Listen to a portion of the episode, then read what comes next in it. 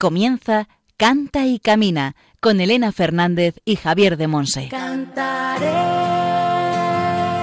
tus maravillas, cantaré con todo mi amor, buscaré toda mi vida, alabarte Señor,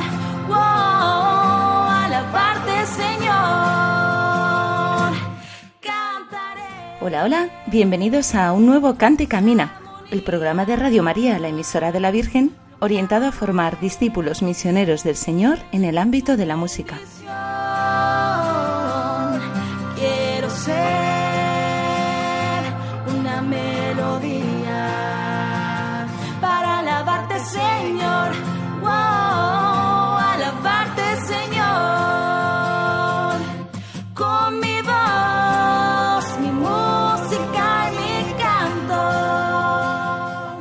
Hoy de nuevo tenemos un precioso programa, con alguna sorpresilla, no os la perdáis.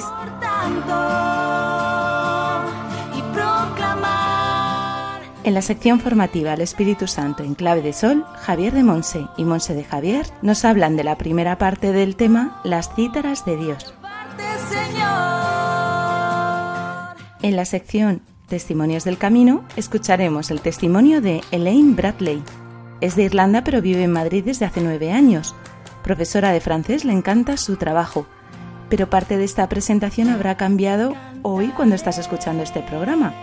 Así que Elaine se define como lo más fundamental de su identidad, lo que nunca cambia, que es hija amada de Dios. con todo mi amor.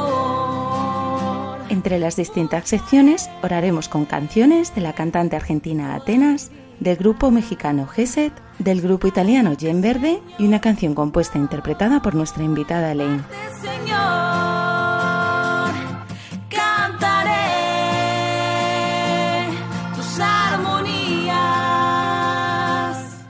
Si queréis contactar con nosotros, después Juan Manuel González nos comentará cómo hacerlo.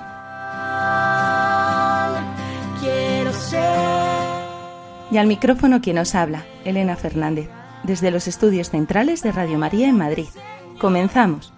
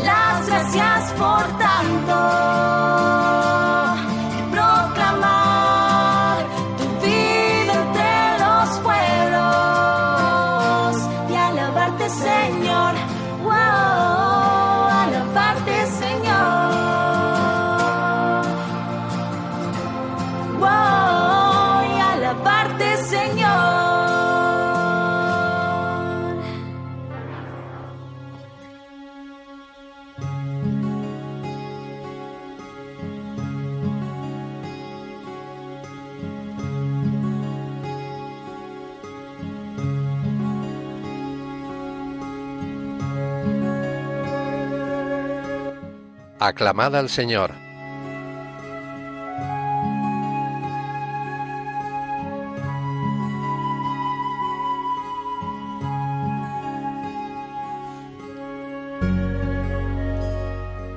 Bendice alma mía al Señor, y todo mi ser a su santo nombre.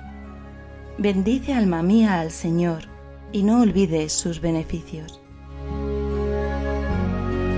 Salmo 103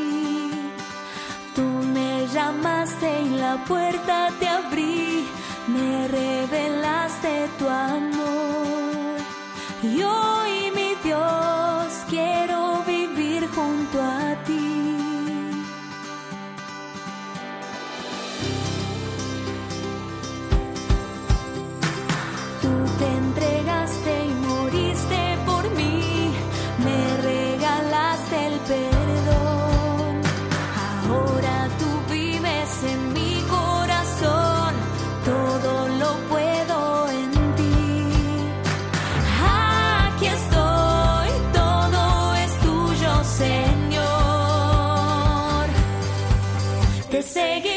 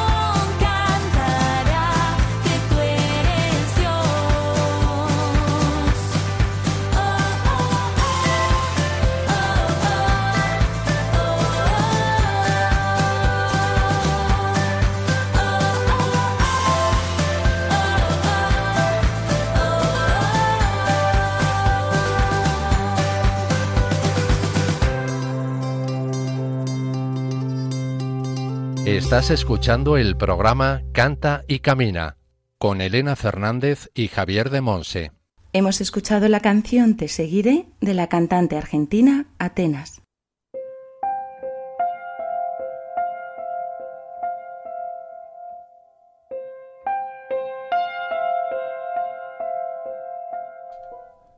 El Espíritu Santo en clave de sol.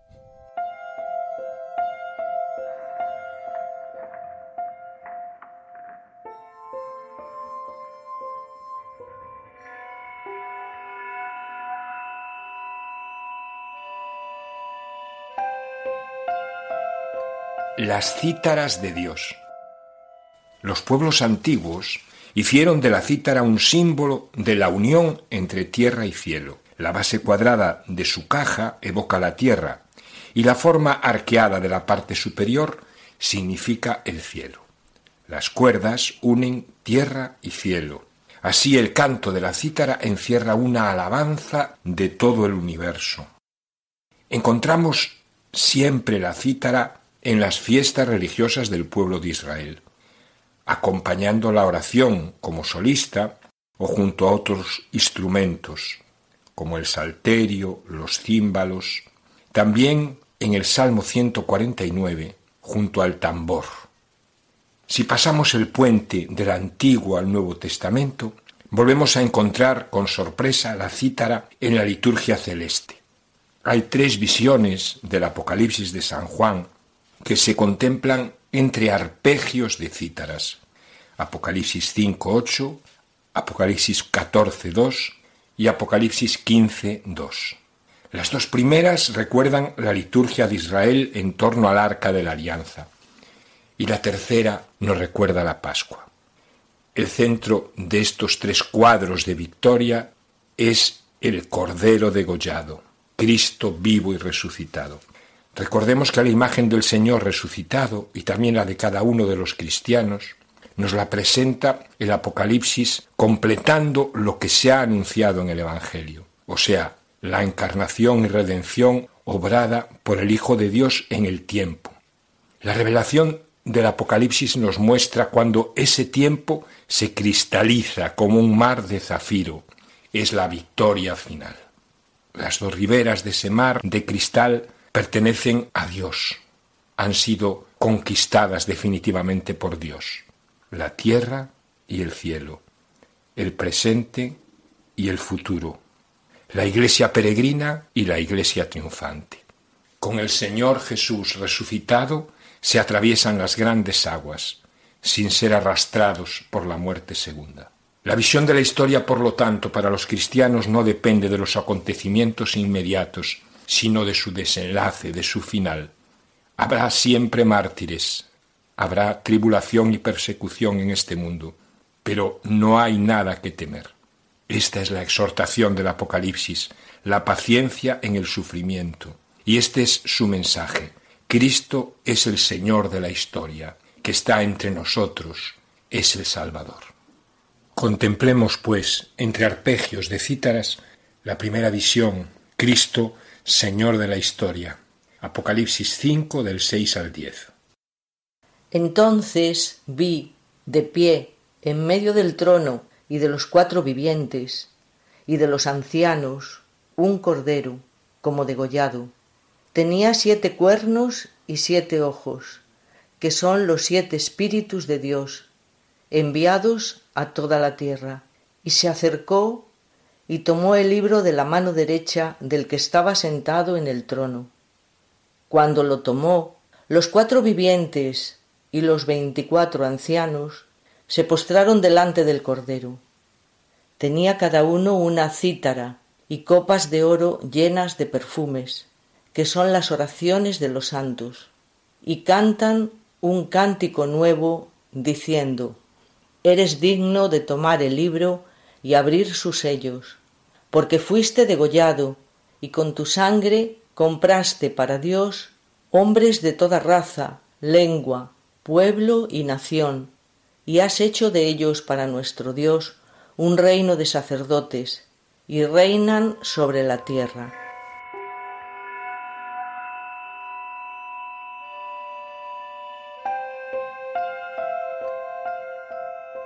Contemplamos lo invisible, una gran liturgia en el cielo, en la tierra y en el abismo.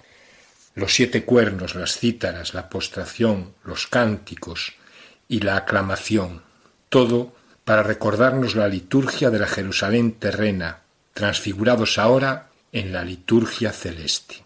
El lugar más próximo al trono de la presencia, en el templo de Jerusalén, era ocupado por los sacerdotes y levitas ahora está reservado al nuevo pueblo, al pueblo sacerdotal de la nueva alianza. La escena comienza con la visión de Dios.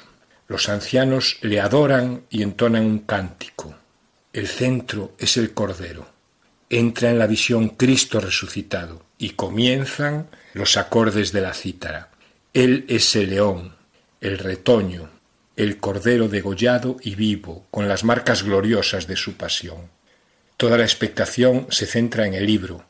Cuando el Señor lo toma en sus manos, los veinticuatro ancianos le adoran postrados, tal como habían adorado al que vive desde siempre. Un pueblo de reyes y sacerdotes eleva la alabanza. Comienza ante el trono entre acordes de cítara que acompañan al cántico nuevo de los vivientes y de los ancianos, una alabanza sin fin. Sí, Cristo puede soltar los sellos del libro, y revelar los designios de Dios, porque Él es el Señor de la historia. Y miriadas de ángeles repiten el cántico, digno es el Cordero degollado, digno es el Cordero degollado, de recibir el poder, la riqueza, la sabiduría, la fuerza, el honor, la gloria, la alabanza. La alabanza se va haciendo más grande y más grande.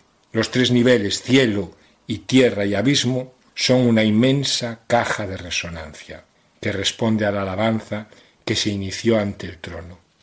hay una alabanza cósmica al Señor resucitado que nos recuerda el himno de Filipenses 2.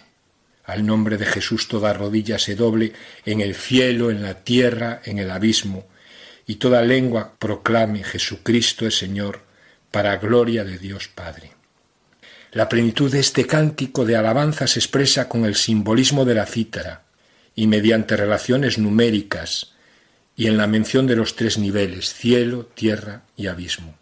Una triple alabanza se inicia en lo más alto del cielo, gloria, honor y poder. La totalidad de la alabanza del cántico nuevo se expresa en un símbolo, la cítara, con sus cuerdas tensadas en la verticalidad entre la tierra y el cielo, es el símbolo de la alabanza cósmica, universal, perfecta y plena, pero significa también el corazón humano, que es desde donde en realidad arranca el himno de toda la creación.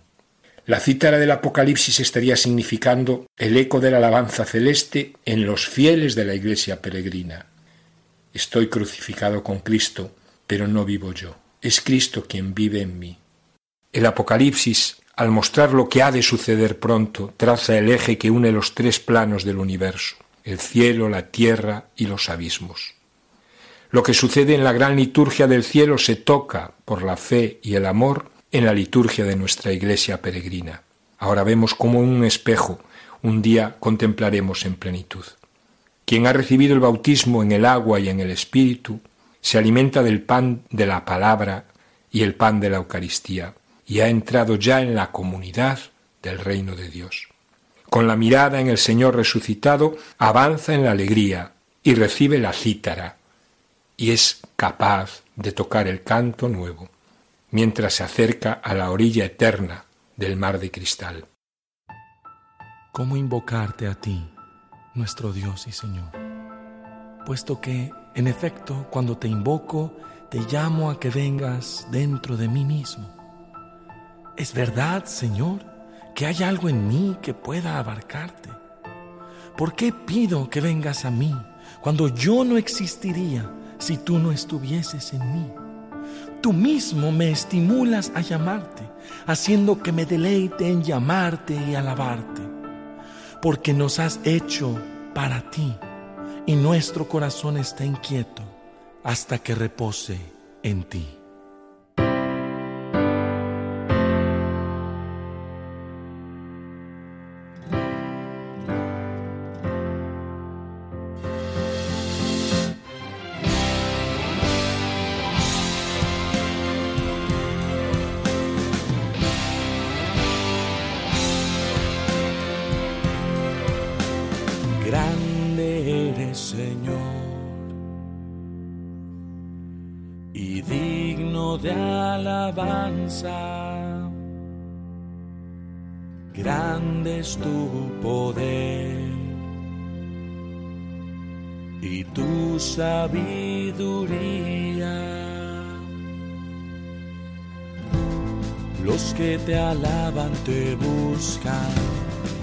Que te buscan te encuentran, los que te encuentran te aman y te alabarán. Nos has hecho para ti. Y está inquieto el corazón.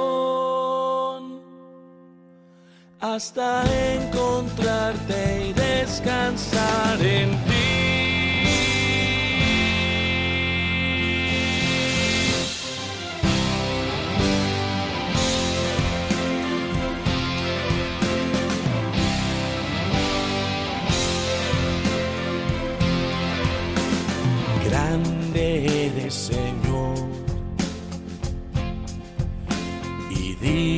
de alabanza. Grande es tu poder y tu sabiduría.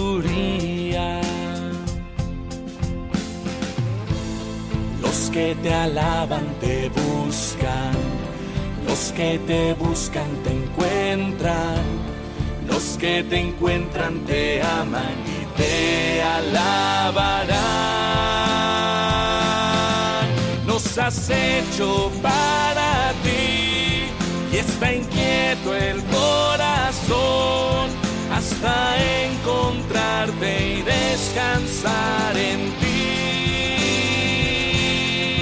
Nos has hecho para ti y está inquieto el corazón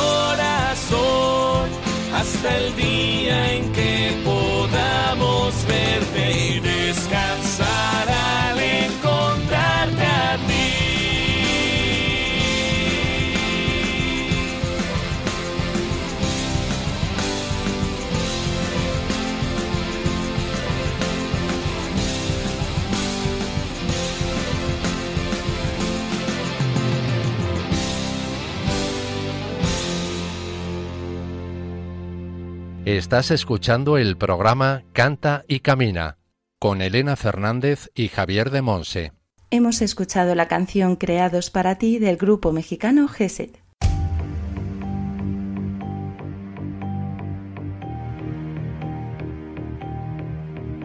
Testimonios del Camino.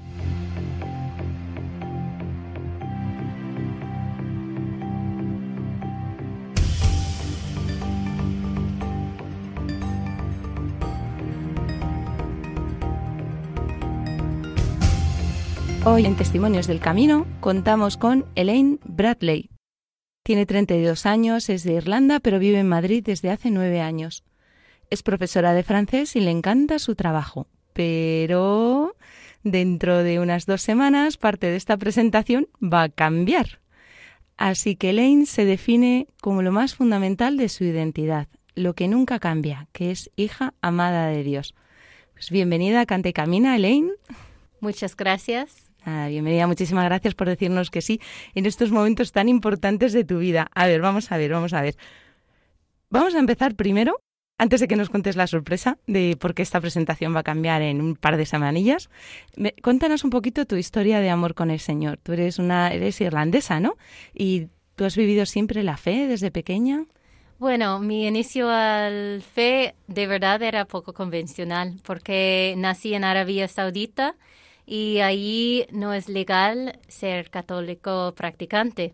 Así que fui bautizado por un cura a escondidas en la casa de unos amigos de mi familia.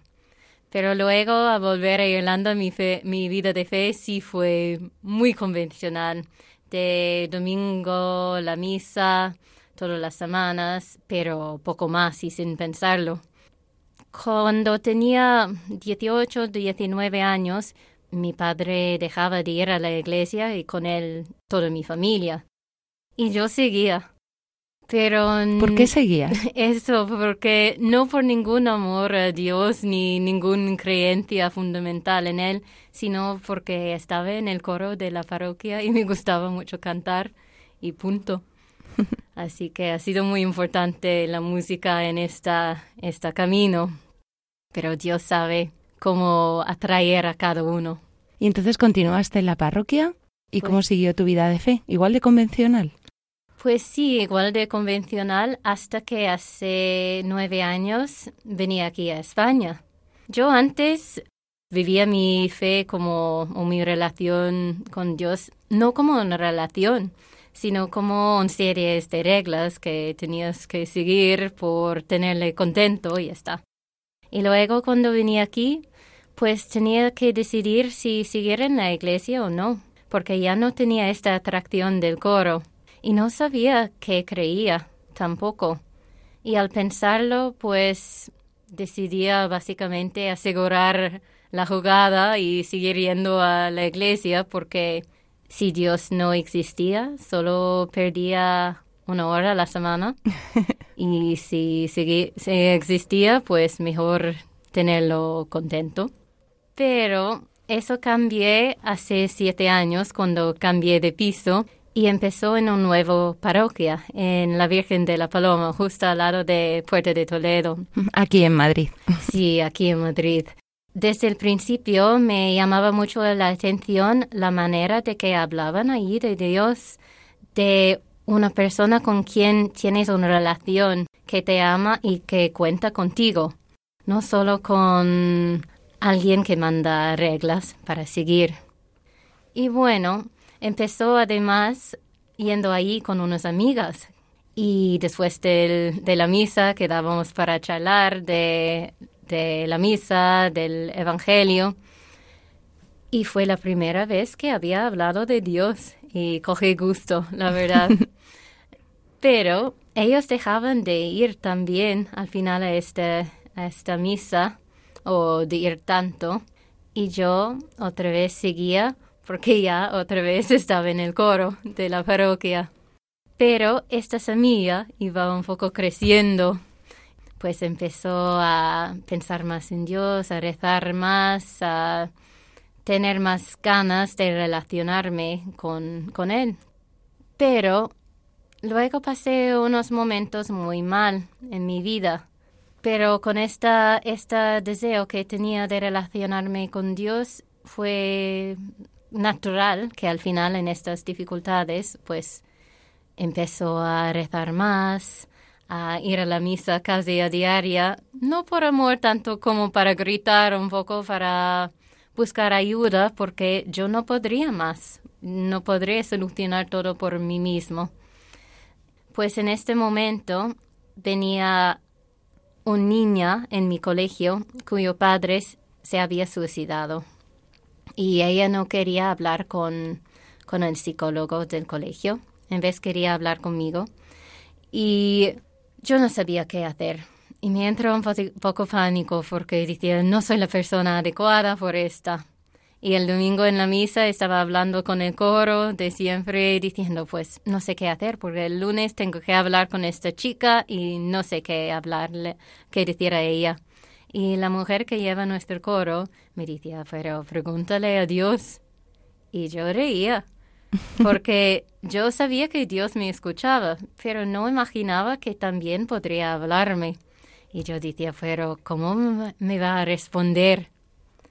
y me sugería que iba a casa, que rezaba, que abría la Biblia y a ver qué, me tenía que decir. Así que muy escéptica, fui a casa, rezó, abrí la Biblia y lo que me salía era no os preocupáis por lo que vais a decir. Diced lo que Dios os dará en este momento, porque será el Espíritu Santo que habla pues yo quedé flipando. El Señor habla, ¿verdad? Bien, bien hablado. mucho. Pero me daba cuenta desde entonces que no solo que habla, sino que tiene una palabra personal por cada uno, que tiene algo que ver con mi vida. Y desde ahí, pues, me entré ganas de rezar mucho con la Biblia, de seguir en esta relación. Y un poco más tarde, pues entré en las comunidades de mi parroquia y seguía aprendiendo a escuchar. Y recuerdo la primera celebración que teníamos, estábamos leyendo las vocaciones, las llamadas de Moisés, de Jeremías, y yo decía, pues muy bien por ellos. Jeremías tenía la voz de Dios que le habla, Moisés tiene un zarza ardiente, pues yo cómo voy a saber lo que Dios quiere de mí. Y justo el día siguiente apareció en mi camino un cartel grande diciendo, tú, el sueño de Dios, ¿quieres saber lo que Dios quiere por tu vida? Tiene buen sentido de humor. Pero yo dije, bueno, vale, entonces sí, me apunté por el curso que estaba anunciando el Puente de Mayo, que era un curso organizado por los franciscanos y las franciscanas alcantarinas. Fui a este curso, no salí sabiendo exactamente lo que Dios quería de mi vida, pero sí sabiendo que Dios nos ama, que nos habla y que tiene un plan por mi vida. Y desde ahí también en este curso conocí a las hermanas del Canterinas, que ha sido una cosa muy importante. Luego no hizo nada durante un año con ellos, pero seguía creciendo esta pequeña semilla que estaba dentro y el año siguiente me llegué el email para participar en el curso siguiente, que era un curso sobre llevar una buena relación de pareja o cómo buscar, bueno, preparar el, el terreno para buscar novio o novia si no tenías. Así que yo fui al curso un poco con esta idea.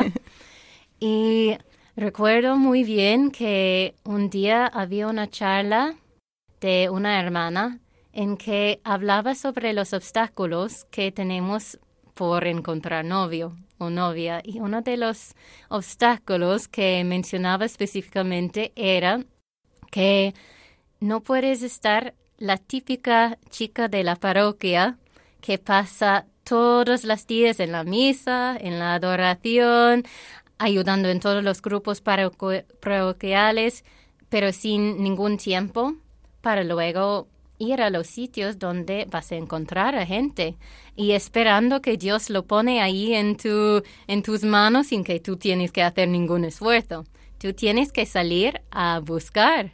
Y yo en este momento me entré en un pequeño crisis porque no me había reconocido hasta este momento como esta chica de parroquia porque esta semilla había crecido sin que yo daba cuenta y yo no había dado cuenta que estaba pasando tanto tiempo ahí en mi parroquia.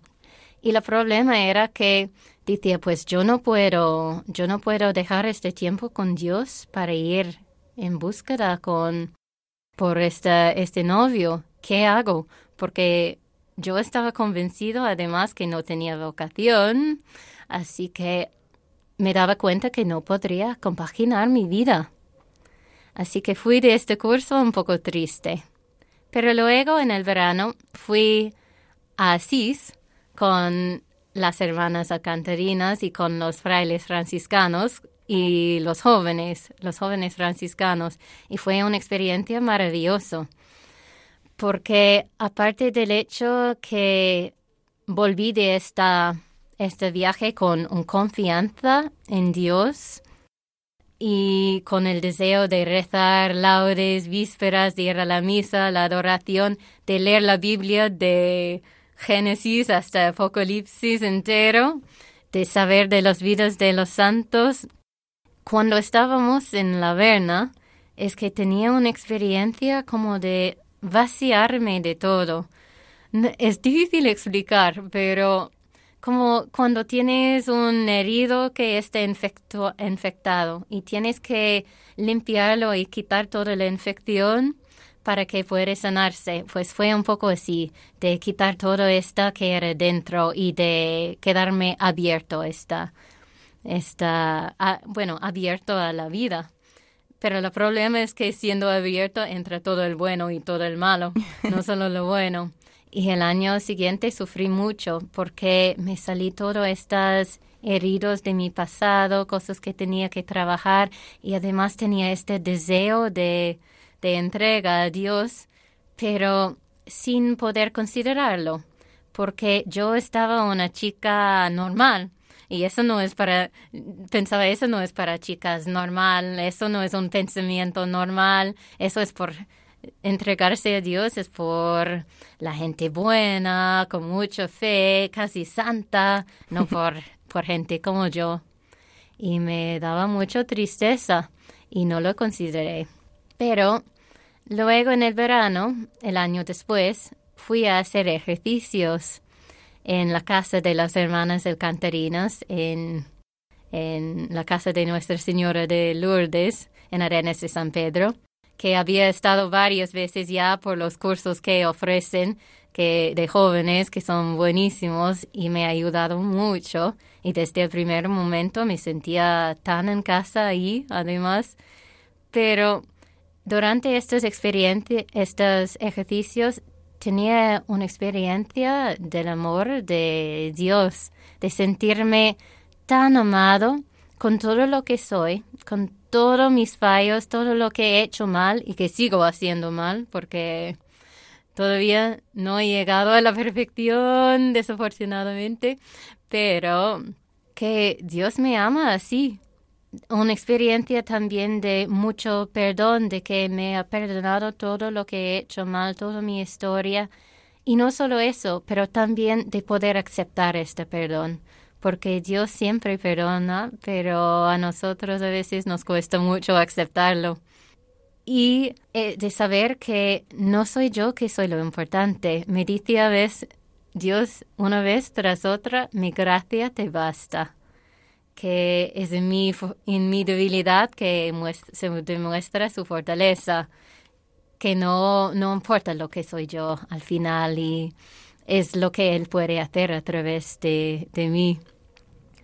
Y al final de una semana de esto, también tenía una experiencia porque muy, fue, muy importante para mí porque en la primera curso que habíamos hecho con las alcantarinas, pues había un parte de hacer una oración de dar gracias por tu cuerpo. Y yo no lo podría hacer porque siempre había tenido mucha dificultad para, para aceptar a mí mismo, a mi cuerpo. Y justo al final de esta semana me salió espontáneamente esta oración de dar gracias a Dios por todo mi cuerpo, porque estoy bien hecho. Y eso fue un gran paso. Y luego al final estaba de los últimos días en el jardín rezando y sentí esta voz en mi corazón que me decía, te amo, te he sanado y he respondido a tus dudas. Ahora me das tu vida. Y yo, aunque tenía este deseo, decía que no. Y salía corriendo, peleando con Dios, diciendo, ¿cómo me puedes preguntar esto, Señor? Mi vida era mucho más fácil antes de conocerte, ojalá nunca te había conocido. Y salí corriendo de la casa, porque me daba miedo.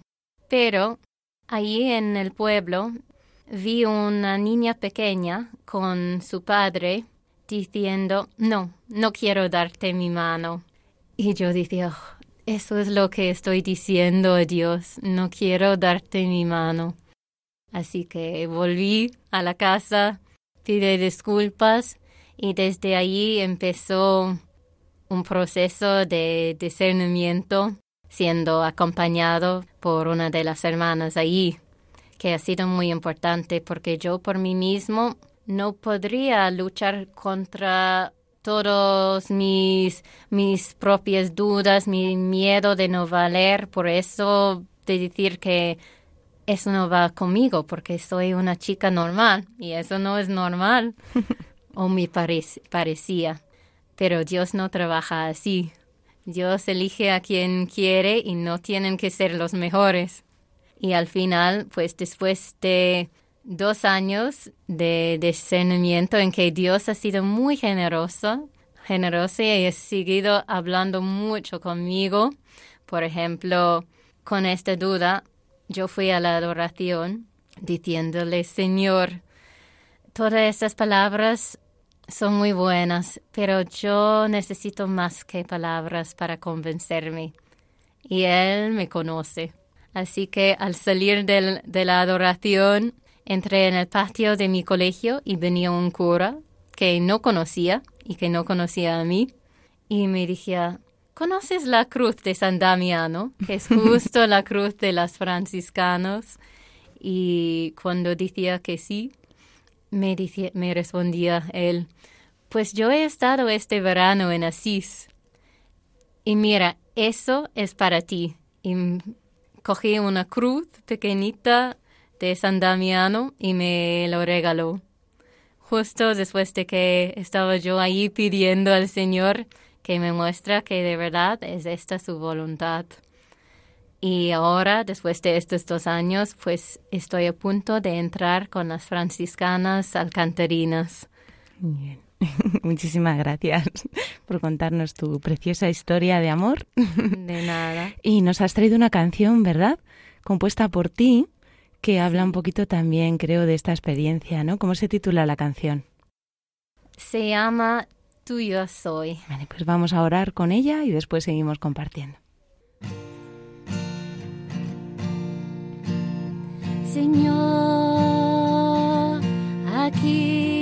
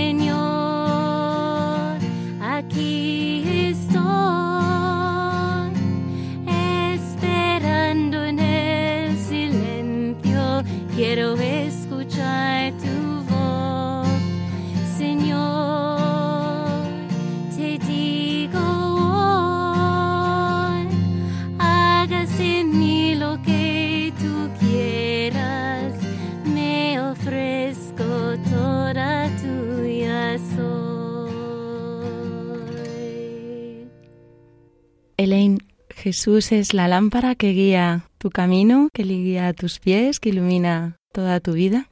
Pues sí, eso es. Es que sin él, sin esta relación, es que el mundo es muy distinto. Desde que le he conocido es que mi vida está iluminado, está lleno de alegría. Y escuchándole es que me muestra paso a paso dónde ir y cómo seguirle. ¿Por qué has querido traernos esta canción? Pues esta canción ha sido un poco mi respuesta al Señor. Es uno que he compuesto durante el confinamiento, cuando entrábamos al, al principio de toda esta situación del COVID. Y ha sido eso mi respuesta a Dios y cómo quiero vivir mi vida con Él. ¿Nos quieres compartir alguna cosilla más? Em, Yo te hago una pregunta. ¿Vale la pena decirle sí a Dios? sí, seguramente. Seguramente o sí. Seguramente sí. Seguro. Seguramente sí. Es que, claro, no siempre es fácil, que nos da mucho miedo. Y sin embargo, cuando decimos que sí, de repente todo es más ligero, todo es más claro y todo es más fácil. Es que muchas veces no nos damos cuenta de que nuestros planes no son tan buenos que los planes de Dios. Yo tenía toda mi vida planeado, todas mis ideas maravillosas, que siguen siendo ideas maravillosas. Y sin embargo, es solo diciendo que sí a Dios y a sus planes que yo me encuentro a mí misma y a esta alegría. Así que con seguridad sí, ¿no? Vale la pena. Sí. Muy bien, pues muchísimas gracias por compartirnos tu vida, también como Dios ha usado la música, ¿verdad? Para tenerte ahí agarradita a su corazón y no Sí. soltarte. Muchísimo. Es que yo sin la música no había llegado aquí, no había ni quedado en la iglesia sin la música y además es algo que siempre ha tocado mi corazón. Siempre he escuchado a Dios a través de la música porque es así que yo escucho también su amor a mí y yo puedo a través de mi voz, a través de mi cantar, alabarle y, amarle a él. Y además, pues la música es algo que es algo que lleva a todos a Dios, creo. Pues muchísimas gracias de verdad, Elaine, por habernos dicho que sí al programa y estar hoy entre nosotros. Hoy hemos compartido vida, fe, el amor del Señor con Elaine Bradley, de 32 años. Es irlandesa, pero vive en Madrid desde hace nueve. Es profesora de francés, le encanta su trabajo, pero dentro de un par de semanillas, cuando ustedes escuchen este programa, ya habrá pasado. Elaine entrará en la comunidad de las franciscanas alcantarinas de ¿cómo se llama? El, pueblo, me acabo de olvidar. Arenas de San Pedro, en Ávila. Muy bien.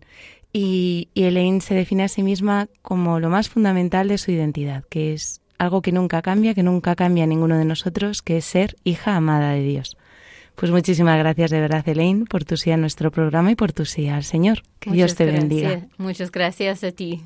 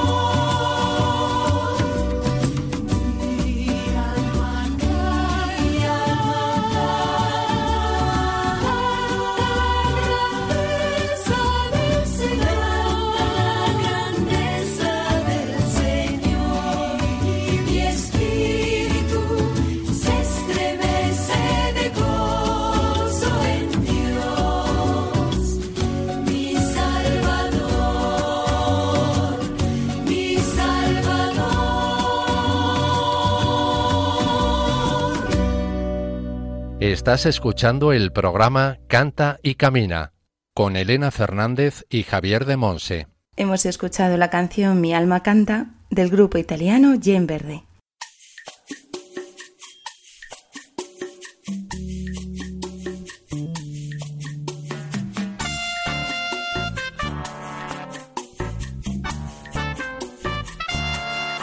Para saber más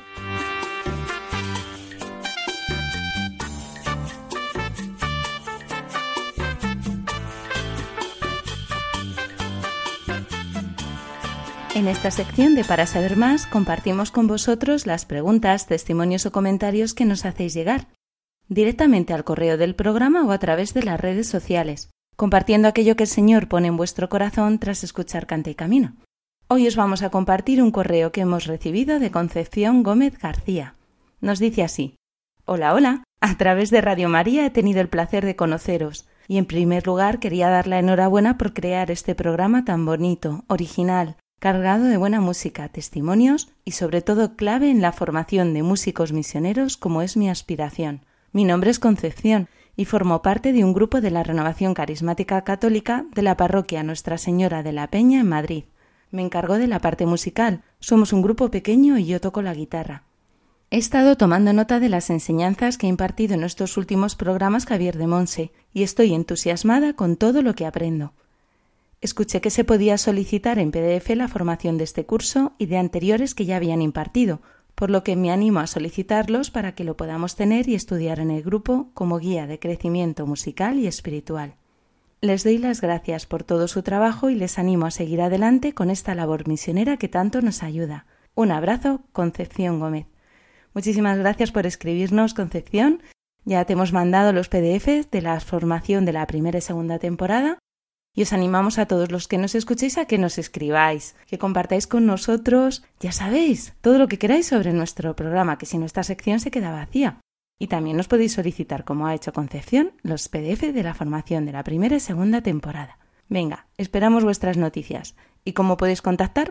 Pues ahora Juan Manuel González nos comenta cómo hacerlo. Puedes mandarnos tus preguntas y dudas por distintos medios. Por mail a cantaycamina@radiomaria.es dejando un mensaje en nuestro contestador 91 153 85 70 y siguiendo las indicaciones. Y por correo a Paseo de Lanceros 2, primera planta, 28024, Madrid.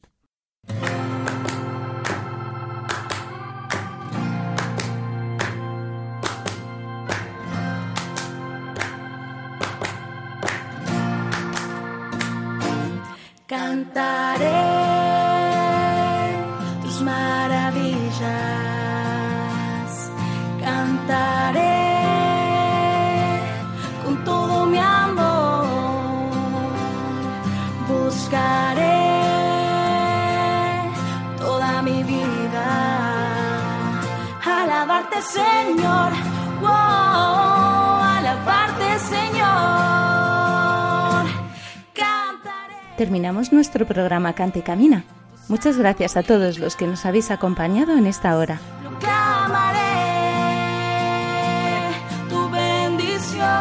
En la sección formativa El Espíritu Santo en clave de sol, Javier de Monse y Monse de Javier desde Moaña en Pontevedra nos han hablado de la primera parte del tema Las cítaras de Dios.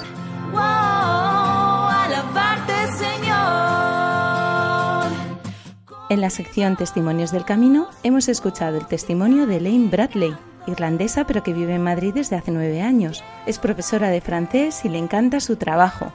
Y ya sabéis la sorpresa. Como familia de Cante Camina nos unimos en oración por Elaine y por este nuevo camino que ha emprendido entrando en las franciscanas alcantarinas.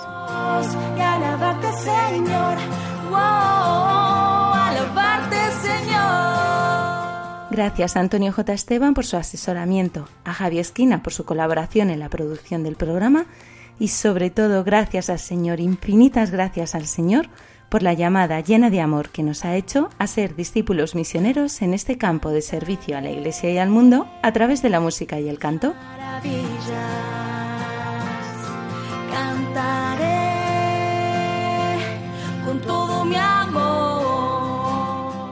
Recordad que tenemos la sección para saber más, donde compartimos las dudas, preguntas y testimonios que nos queráis enviar, y que podéis volver a escuchar el programa en el podcast de Radio María, donde encontraréis también la cita bíblica y el título de las canciones con las que hemos orado.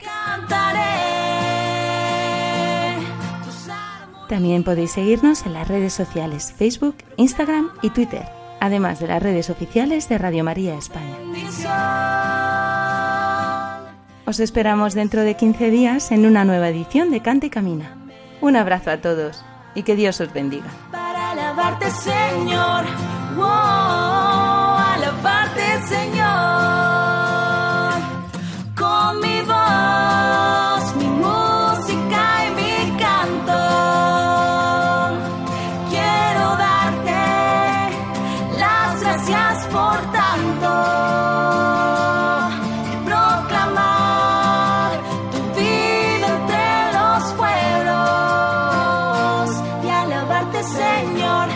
Así finaliza en Radio María Canta y Camina con Elena Fernández y Javier de Monse.